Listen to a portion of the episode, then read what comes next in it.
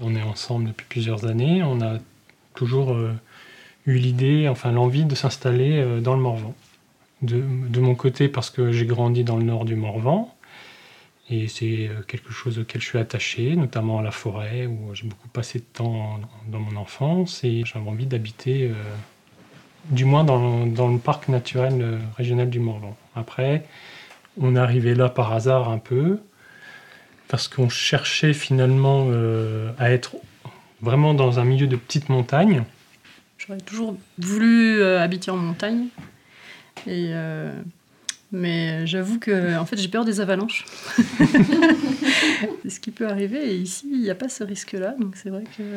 Bah ouais, il y a le côté. Euh, c'est une vieille, euh, une vieille montagne usée, euh, des hautes collines en fait. Et du coup, voilà, il y, a un, il y a un environnement particulier auquel moi je suis, je suis très attaché.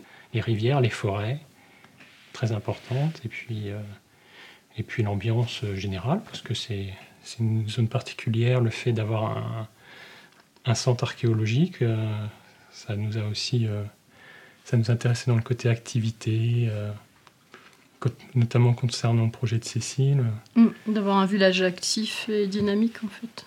Puis donc avec mon projet d'installation agricole et d'accueil touristique, c'est vrai que c'était un endroit qui avait du potentiel par rapport à mon projet professionnel. Et euh, c'est vrai qu'on euh, voulait une maison vraiment particulière, mais euh, moi j'étais attaché au paysage, je voulais être en altitude, être à proximité des lieux que j'aime visiter. Et du coup, c'est vrai que très vite, on s'est porté sur une commune. On s'est dit, on va choisir la commune la plus haute du Morvan, puisque c'est ce qui nous correspondrait le plus. Et on a eu la chance de trouver, voilà, de trouver la maison qu'on recherchait en mm. fait. Il y a beaucoup de fermes où c'est euh, monsieur à la ferme et madame travaille à l'extérieur. Chez nous, c'est l'inverse. euh, Anthony travaille à, l'extérieur, 40 euh, minutes d'ici, donc 40 minutes en voiture, ça reste euh, raisonnable. Voilà. Bah, j'ai fait, oui, j'ai fait, on a fait ce compromis parce qu'avant, on, on habitait à un quart d'heure de mon travail.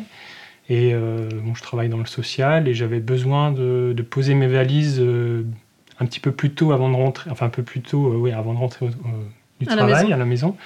Et du coup, le fait qu'il y ait une certaine distance entre mon lieu de travail et mon lieu de vie, j'en avais besoin de, le ressentir en fait. Se vider un peu l'esprit, regarder le paysage, parce que du coup, la route est, très belle pour moi, euh, pour aller au travail. J'aime beaucoup cette route. J'ai plusieurs chemins différents suivant les saisons, donc ça, ça me fait, ça m'amuse beaucoup.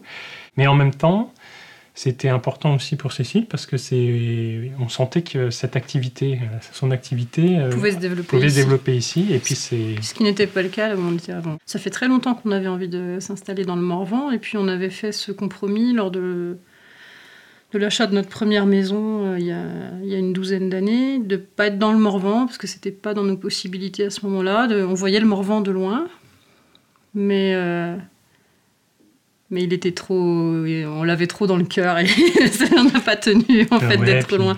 Puis dans la zone où on était voilà j'avais pas de potentiel moi pour le développement de mon projet. Sachant qu'on a toujours ressenti moi depuis que je, je, grandis euh, dans le coin même si c'était le nord du Morvan j'ai toujours ressenti un peu euh, cet état de, de vieux massif en, endormi mais qui a besoin que de s'éveiller de plusieurs aspects en fait.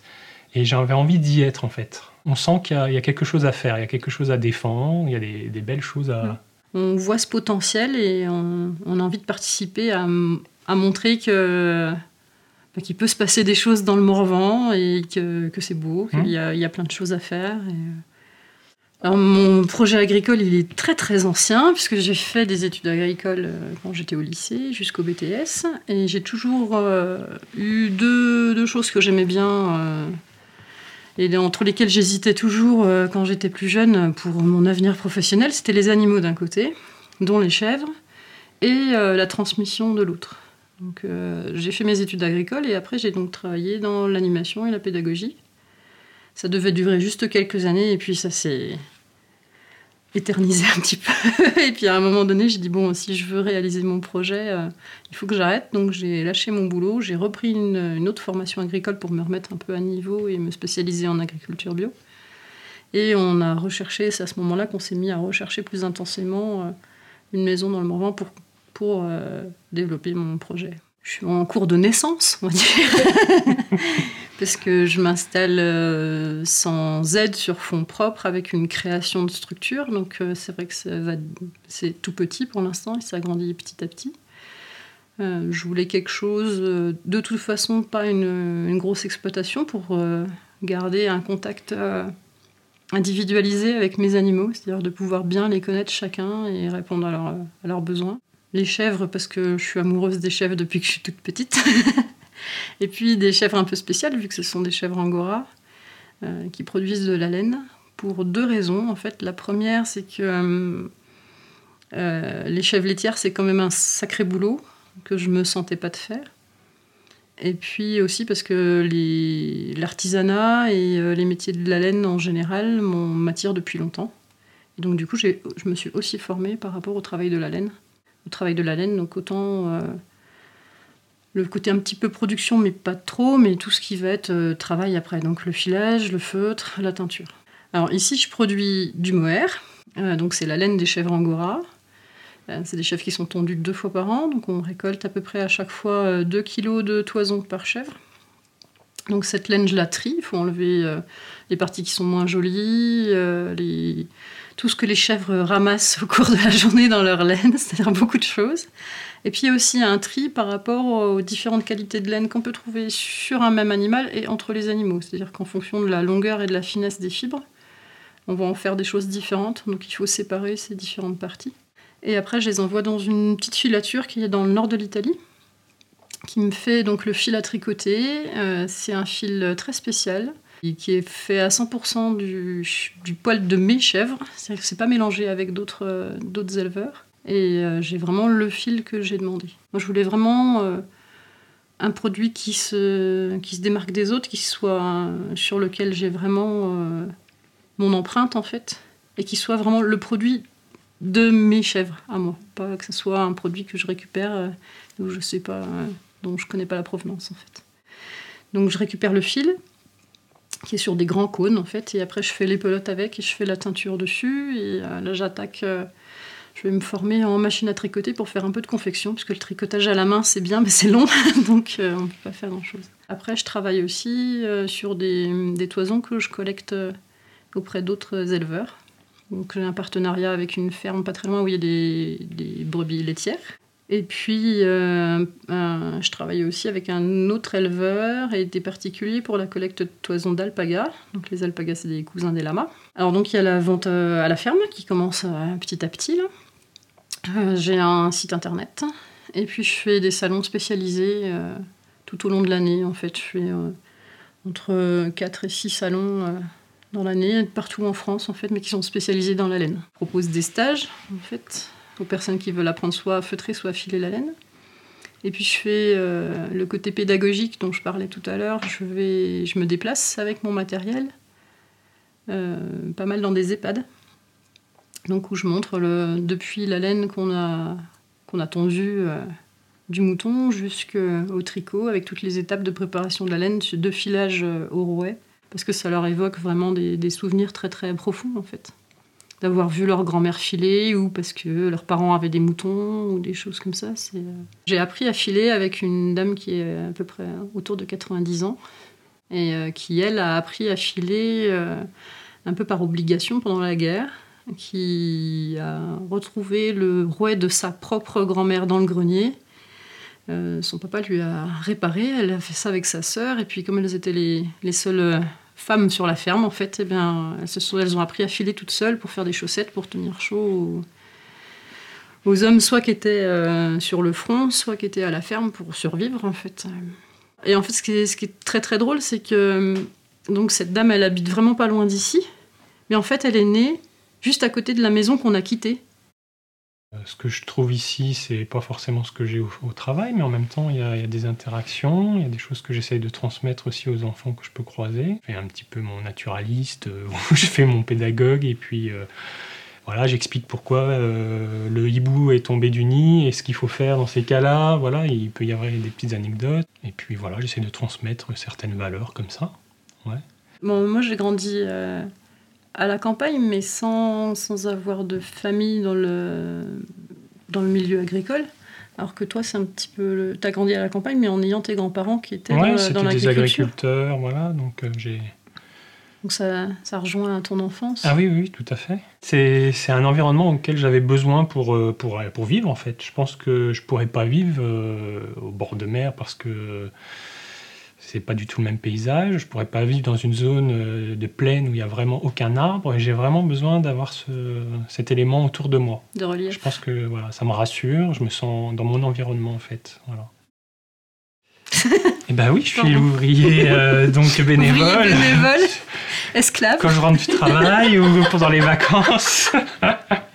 Non, non, mais en plus, c'est des choses qui me plaisent parce que j'ai toujours aimé bricoler. Donc, euh, j'ai- comme j'ai grandi pas mal aussi chez mes grands-parents, bon, bah voilà, mon grand-père avait un établi, un tracteur et il avait du matériel. Enfin, il y avait plein de choses. Il fallait s'occuper des clôtures. Il avait des, des- des vaches, euh, des chevaux aussi à un moment donné. Donc, euh, j'ai été baigné dans mon enfance à un peu ce milieu-là de, de ferme en fait Les travaux de la les ferme. travaux de la ferme, de- voilà, et c'est c'est des choses auxquelles finalement qui sont ancrées en moi et puis que je retrouve euh, avec Cécile quand euh, il faut bricoler quelque chose. euh, et puis, puis c'est quelque chose qui me plaît aussi parce que c'est une autre façon de, de participer à son activité et puis de, ça fait une activité que j'apprécie en fait. Mon projet professionnel, il est. C'est notre environnement, en fait, on vit dedans. C'est pas comme quelqu'un qui a juste un atelier et qui va faire de la poterie, par exemple, ça reste dans l'atelier. Nous, on vit euh, au milieu de mon lieu de travail, en fait. Et du coup, euh, c'est aussi son lieu de vie, même si c'est pas son lieu de travail. Donc, le fait de, travailler un peu avec moi sur la ferme, il travaille sur notre environnement à nous deux et euh, sur notre lieu de vie. Donc c'est assez cohérent en fait. La chambre d'hôte, elle a deux buts en fait. Elle a le but déjà d'accueillir les personnes qui veulent venir faire des stages ici pour vraiment, qui viennent pour la laine en fait, qui veulent découvrir la ferme parce qu'ils m'ont croisé sur un marché, et qu'ils ont envie de venir voir comment je travaille. Et ces personnes qui viennent, qui viennent pour la laine, euh, on leur donne un petit message pour découvrir le Morvan en même temps. Et puis il y a les gens qui découvrent le Morvan, puisqu'on est juste à côté du GR en fait, donc on- c'est vrai qu'on accueille pas mal de randonneurs, euh, à qui je fais découvrir mon activité. Donc en fait elle a un double, euh, ça va dans les deux sens. Et puis c'est cette histoire de transmission, alors transmettre moi ce que je fais sur la ferme, et puis transmettre euh, notre, notre amour de, de, de cet endroit, de, de le valoriser. Mm. Et, euh, on avait une volonté Ouais, d'accueillir. Ça permet de rencontrer plein de gens, en fait. Et puis, quand, euh, quand on est sur une ferme, on part plus beaucoup. et du coup, le fait d'accueillir des gens, bah, ça nous fait un peu voyager parce que chaque, euh, chaque visiteur a son histoire, vient d'un endroit différent. Et du coup, euh, on voyage un peu comme ça aussi. Finalement, on rencontre plein de gens différents euh, sans partir de chez nous. On a visé pas mal d'agents immobiliers, oui. qui nous disaient que les critères que la maison que vous recherchez n'existe pas, c'est une maison de rêve. Donc on a été jusqu'au bout parce qu'à un moment donné on se dit oui peut-être qu'on on voit, on met un peu le, La barre assez la haute. barre assez haute et puis bah oui parce qu'on voulait une orientation spéciale de la maison, on voulait qu'elle soit vraiment un lieu particulier, un versant particulier, euh, dans un environnement particulier. Enfin vraiment ça faisait beaucoup de choses. Et bon après euh, on a provoqué, on a provoqué comme euh, dans un certain naturaliste disait justement faut faut fatiguer la chance pour faire des rencontres sauvages d'animaux euh, tout ça. Donc c'était Robert Hénard qui disait ça et c'est un peu pareil en fait. On voulait être en altitude, on voulait se rapprocher d'Autun, et on voulait rester dans la Nièvre parce qu'à l'époque où j'ai mis en place mon projet, il y avait encore une aide euh, bien particulière dans le département de la Nièvre qui s'est arrêtée au moment où on est arrivé ici, bien évidemment, mais bon, ça c'est une anecdote. Dans la liste, au top de la liste, il y avait Glu. Voilà. Puis en plus, on connaissait déjà des habitants. Euh, Oui, on connaissait aussi euh, le, le- cette- la- les particularités de ce village, qui est quand même un village qui n'est pas tout à fait comme les autres. Il va y avoir euh, des, des agriculteurs qui sont là depuis des générations, et puis à côté euh, des chercheurs, des enseignants, euh, des, des- des artistes. Il y a vraiment une, une population très très variée. Et c'est assez magique parce que moi je passais régulièrement devant cette maison quand je venais faire des, des photos, me balader. Et je me dis, oh, celle-là, elle serait pas mal, mais bon, euh, j'ai jamais vu de panneau à vendre sur cette maison, je- elle n'était pas, elle était pas vendre. Et du coup, ouais, voilà, c'est le hasard a fait que on a Et réussi à trouver la maison qui vraiment nous Voilà. correspondait C'est une le histoire plus. de rencontre aussi avec, euh, Et de rencontres. avec cet endroit-là. Ouais, tout à fait. La maison où on était avant, euh, on- nos premiers voisins étaient à 500, 500 mètres, quelque chose Ouais, comme ça. on était- Et on était en bout de chemin. Et on était sur un lieu-dit qui était très éloigné du bourg, et le bourg n'était pas un lieu de passage. C'est-à-dire qu'il y avait une, grande route. Nous, notre lieu dit arrivait sur la grande route. Et après, de cette grande route, on allait euh, sur les, les, petites villes environnantes. En fait, on était un quart d'heure de tout, etc. Donc, on n'allait jamais dans le bourg. En fait, le bourg était excentré par rapport à cette route. Euh, et on était isolé dans, dans, le fait qu'il y avait des, des, champs tout autour, enfin des, des, des prés, et des, ben, tout était fermé. On, avait, on était en bout de chemin, mais le chemin ne se, se continuait pas. Voilà. Donc on ne pouvait pas imaginer partir en balade autour de la maison. Il fallait forcément prendre la voiture pour aller en forêt à proximité. Une très belle forêt aussi de Manial. Mais euh, c'est assez frustrant d'être au milieu de. On était bloqué chez nous. Au milieu de la nature, mais en fait un peu comme euh, pas comme dans une cage dorée, mais un peu comme ça. En fait, euh, on, était en pleine campagne, mais on pouvait rien faire à, rien faire à pied. En fait, pas aller se promener. Nous qui aimons beaucoup balader, c'était assez frustrant en mm. fait d'avoir des clôtures partout. Si on est à la fois isolé, mais avec la possibilité de se connecter avec des gens quand on en a envie. C'est ça qu'on n'avait pas avant, en fait. C'est-à-dire qu'on était isolé, isolé. isolé, seul. la population n'était pas la même. en presque dix ans dans cette maison, on a fait très très peu de connaissances avec, euh, avec des gens qui habitaient dans, le secteur. C'était pas du tout la même euh, dynamique. Alors en fait, euh, quand on est arrivé ici, au bout le week-end qui a suivi, euh, on était invités pour les, par les voisins pour faire connaissance en fait. Il y a eu tout de suite, euh, les voisins sont éloignés, mais tout le monde se connaît en fait. Alors, je sais pas si c'était de la curiosité des habitants ou si c'était vraiment, mais non, enfin, on, a vraiment senti, euh, on s'est senti accueillis en fait. Je pense qu'on a plus trouvé des gens qui nous ressemblaient ici que là où on était avant. En fait, oui, Dans cet endroit un peu particulier, hmm. parce que on vient pas habiter à Gluanglen à l'année. voilà. Et c'est un village aussi où il y a, contrairement à d'autres, où il y a des personnes qui sont là en résidence secondaire, mais qui sont là longtemps et qui s'impliquent beaucoup euh, au niveau local. Mm. Donc même les personnes qui sont en résidence secondaire, on les connaît. Dans d'autres villages, souvent, les résidences secondaires, c'est des gens qui viennent juste pour les vacances et qu'on ne voit jamais, en fait. qui sont sensibles, euh, sensibles à l'environnement et puis qui soient ouverts, euh, ouverts culturellement aussi. Voilà qui soient ouverts au fait qu'on ne pense pas tous pareil. voilà, ça c'est un peu oui, ça. ne sont pas fermés dans des a priori ou des, des, des voilà, des idées anciennes. Ou... Ouais, c'est ouvert en fait. Ouais. Je pense que c'est pas spécifique à Glu, c'est dans, dans, tout le Morvan. Euh, on a un habitat qui est très éparpillé. Et euh, je parlais avec d'autres personnes euh, il n'y a pas si longtemps que ça.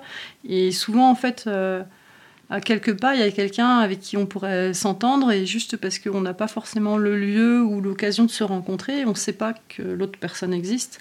Et c'est un petit peu ça, en fait, qui a, c'est que même euh, en tant que personnes qui font un peu la même chose ou qui pourraient travailler ensemble, on n'a pas toujours euh, l'occasion de se rencontrer. C'est ça ce potentiel, c'est qu'en fait, on n'est pas forcément au courant de ce qui se passe euh, à deux kilomètres, tout simplement parce que voilà, cet habitat est super éparpillé. Ben, c'est tout bête, hein, les réseaux sociaux nous gardent en lien, les mails, euh, etc. Une génération communicante, en fait. Donc on va, et puis on, a été habitué à, aller, chercher l'information. Alors que souvent la génération d'avant, elle attend que l'information lui vienne par le journal ou des choses comme ça. Mmh. Donc du coup, comme euh, on est éparpillé, si on attend que l'info nous vienne, ben, on peut attendre longtemps. Alors que si on va au-devant de ça, qu'on participe euh, euh, au niveau local aux euh, différentes activités, qu'on rencontre les gens, c'est là qu'on voit qu'il y a des gens qui font plein de choses partout en fait. Il faut, il faut y aller en fait. Il faut s'ouvrir et euh, aller. Ce qui nous plaît, c'est qu'on a des amis qui s'installent en tant qu'agriculteurs, qui vivent de leur activité, une petite, une petite ferme et qui arrivent à faire de la production de lait, de fromage. Et du coup, je trouve ça encourageant parce que du coup, ils, ils arrivent ils créent une nouvelle activité, ils arrivent à en vivre. Ils font des enfants. Ils font des enfants. En plus, euh, voilà, euh, on a des, beaucoup de centres d'intérêt justement par rapport au parc du Morvan, à la nature, et il y a tout un lien qui se fait entre, ben voilà, euh, arriver à, trouver une agriculture adaptée à, son environnement, et, du coup, on a plein de points communs, et on, tisse tous à peu près les mêmes réseaux, on arrive à peu près au même point, c'est-à-dire qu'on veut, on veut vivre dans un milieu qui nous plaît en fait, et dans lequel on, veut, on veut mettre en, avant, on veut valoriser en fait. Voilà. On veut montrer qu'effectivement, il n'y a pas besoin d'avoir une ferme euh, énorme, il n'y a pas besoin d'avoir une activité qui rapporte des sous euh, à gogo. à gogo, mais on peut vivre de peut-être un peu plus modestement, mais euh, on peut trouver le plaisir de, de, développer ces activités, puis voilà, de, de les partager, de les, de les valoriser. C'est il y, a, il, y a, il y, a, tout à faire en fait, il y a plein de choses. Il n'y a, pas, il y a, il y a pas eu que l'exploitation du bois pour chauffer, le, chauffer Paris, il n'y a, pas, il y a pas que l'exploitation forestière, il y a aussi tout, tout le reste en fait. Il y a tout le reste, toute, ce, toute cette mosaïque de, de, de milieux, d'activités qui demandent à être développées. Et, mmh. et voilà, le fait qu'on s'installe là, qu'il y ait un élevage, qu'on qu puisse faire grandir des chèvres et puis qu'elles participe aussi euh, à, à, cette, à, cet environnement, à, à, entretenir les pâtures, euh, à garder une certaine diversité aussi, ben c'est une certaine contribution à... à la préservation de ce milieu particulier. Voilà, tout à fait. En, fait. en ville, on est habitué à avoir tout tout de suite. Euh, on a faim, on se dit allez hop, on va chercher un truc. Euh, c'est une autre façon de s'organiser mais du coup euh, qui nous permet aussi d'avoir un autre regard sur ce qu'on consomme, euh, de savoir choisir les produits qu'on va acheter, plutôt que d'avoir du, du, tout prêt vite fait en fait. Donc du coup on achète quasiment que des produits de base qui se conservent. Et on fait, euh, fait pas mal de choses nous-mêmes. Quoi. Ça implique quand même de prendre la voiture. C'est le côté un peu euh, embêtant. C'est vrai qu'on préférait qu'il y ait, des... tout à proximité, en fait, mm. quelque part parce que ça éviterait de. C'est un peu le côté antagoniste en fait de la vie à la campagne, ouais, c'est-à-dire ouais. que on vient ici pour se couper euh, de un peu de bah, de l'environnement urbain et tout ça, mais en fait on est obligé de prendre notre voiture très souvent, donc c'est euh, c'est assez antagoniste. Mais voilà, après, enfin pour vivre un petit peu mieux, on va dire, c'est surtout euh, voilà, l'accès euh, l'accès aux services en fait qui est un petit peu compliqué. On fait face, euh, pour l'instant, on est encore, euh, on va dire, on est encore jeune, donc ça va, mais euh, la enfin, on est face à la désertification médicale, tout ce qui va être service, école, etc. Ouais. Ça, c'est, mais ça, c'est pas tous les que services forcément, de proximité. c'est pas forcément ici, c'est, c'est généralisé dans tous les milieux ruraux. C'est ne pas voir disparaître, voilà. Service public. Les services publics qui, qui rendent bien service. On a la chance, nous, sur notre village, d'avoir euh, un, point poste à la mairie qui est ouvert tous les jours. Donc, ça, c'est super important. On essaye, moi, avec mon, acti mon activité professionnelle, quand j'expédie des commandes, je pourrais faire ça directement sur Internet et laisser le facteur prendre ce que je faisais avant parce qu'on n'avait avait rien à proximité. Euh, là où on était avant. Maintenant, je fais l'effort en fait de descendre au village pour faire fonctionner le, le point poste en fait pour conserver un peu, un peu tout ça. Notre environnement. Ouais, la forêt. Moi, je, si euh, on avait, euh, si la forêt disparaissait autour de la maison, là, euh, ça me poserait vraiment des gros problèmes. Ouais. Parce que j'ai besoin de voir les, voilà, le vent dans les arbres, j'ai besoin de voir les feuilles, j'ai besoin de voir la vie dans la, dans la forêt, j'ai besoin d'avoir cette fraîcheur l'été. Et, euh, et, le milieu forestier, ouais, s'il était amené à évoluer dans le mauvais sens, euh, ça nous poserait problème parce que bah parce qu'on perdrait cette diversité auquel on tient en fait. Voilà, tout simplement. Ah ouais, moi si d'un seul coup il y avait plus tous les arbres qu'on qu a autour de nous, là je me poserais des réelles questions mmh. euh, par rapport au fait qu'on reste ici. On a choisi cet endroit, on a parlé tout à l'heure voilà, de la spécificité du village, de, de la possibilité de développer mon projet, mais c'est c'est. Euh, C'est-à-dire qu'on veut. Il y a l'environnement par rapport. Euh, euh, l'environnement en tant que tel, la biodiversité, tout ça, mais c'est rien que visuellement en mmh. fait. Là, on est dans un endroit qui nous plaît visuellement. S'il était amené à changer euh, radicalement euh, demain parce que le propriétaire du bois a décidé de tout raser. Aussi, c'est pas anodin de se dire on est dans un parc naturel régional. Voilà. On, là où on était avant, on n'était pas dans un parc naturel régional, c'était bon, bah, la campagne euh, toute simple, mais le fait d'être dedans, c'est aussi défendre certaines valeurs auxquelles on tient en fait, de, de protection de la nature, de voilà, d'échange avec la nature, d'adaptation avec la nature et, et le côté et de le, préservation. Il y a l'environnement, on va dire, le côté biodiversité, euh, nature, etc. Des différents environnements et puis voilà cet environnement euh, ouais, visuel richesse. en fait et, voilà, et de, de, lieu de vie. C'est à la fois physique et, euh, et scientifique, en fait. Les, Ouais, les il y a- deux approches, en il y a fait. cette richesse d'activité qu'on ressent et qu'on ressent, depuis le début en fait. Se dire voilà, il y a un centre de recherche, il y a des chercheurs qui, qui viennent euh, dans le Morvan pour faire des Du recherches monde entier. Du monde entier. il y a quand même quelque chose de particulier au niveau de la voilà quand on s'intéresse un peu à la nature, on voit qu'il y a des, des- des espèces qu'on voit nulle part ailleurs que dans le Morvan. Nous en Bourgogne, on les voit nulle part ailleurs que dans le Morvan. Donc on se dit, il y a, y a- de la richesse. Il y a de la richesse qui, peut-être dans, dans la question de tout à l'heure, c'est ça qu'on aimerait aussi encore plus valoriser pour, pour sensibiliser les, les gens et puis le- les protéger et puis, les, puis de montrer, mais regardez, c'est rare ce que vous avez devant les yeux et profitez-en parce que ça va peut-être pas durer aussi parce que tout est un peu en sursis aujourd'hui avec le, changement climatique. Mais euh, voilà, c'est des valeurs qu'on on a envie de, dans lesquelles on se retrouve. Et J'ai l'impression d'être dans, dans un milieu euh, qui fourmille de vie et d'être spectateur et le fait d'assister à ces spectacles tous les jours, moi je trouve ça merveilleux en fait. Ça. Une fois, t'es arrivé en retard parce qu'il y avait un crapaud sur la route qui voulait pas bouger. Ouais, peut-être, ouais. Ou, une une salamandre. puis j'attendais qu'elle traverse pour pas qu'elle se fasse écraser. Enfin, je faisais la, la circulation, top, top, top. Ouais, ça m'est déjà arrivé. Mais bon, c'est un peu foufou, mais à, force d'être curieux, puis de, voilà, d'observer tout ça, c'est vrai qu'on est, on y est attaché en fait. On y est attaché et c'est ça que j'ai envie aussi qu'on défende ici en fait.